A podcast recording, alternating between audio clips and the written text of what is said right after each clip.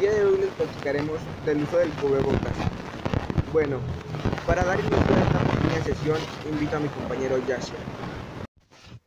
Buenos días compañeros, un gusto de ser equipo y pues daremos inicio a este tema, que sabe muy bien el uso debido del cubrebocas es indispensable por lo que nuestra nación está pasando y pues nuestro bien por nuestra salud.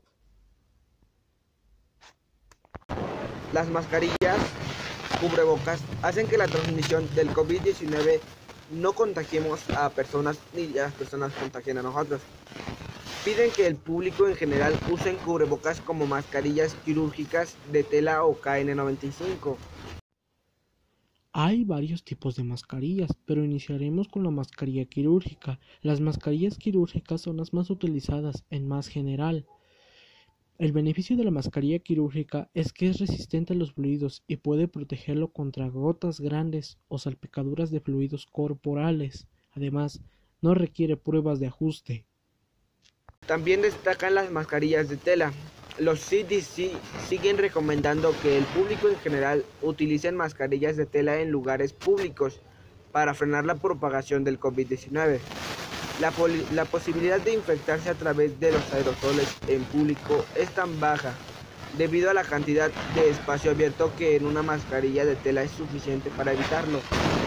Las mascarillas N95, técnicamente consideradas respiradores, son nombradas por su capacidad de filtrar el 95% de las partículas del ambiente usando electricidad estática para asegurar su seguridad y eficacia. Todas las N95 deben ser probadas y aprobadas por el Instituto Nacional de Seguridad y Salud Ocupacional. A diferencia de otras formas de mascarillas, las N95 son ajustadas y tienen que ser probadas por cada individuo. Una vez colocada correctamente, la mascarilla debe estar bien ajustada y crear un sello contra la piel con un mínimo de fugas, lo que hace que sea muy segura, pero también puede ser muy incómoda. Bueno compañeros, ahora hablaremos de cómo poner correctamente cada mascarilla.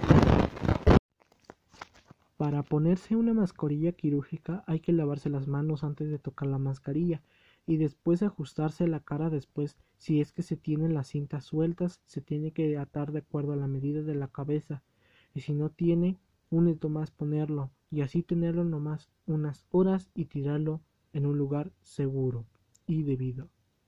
Para ocupar la mascarilla de tela tiene que lavarse las manos y después tocar.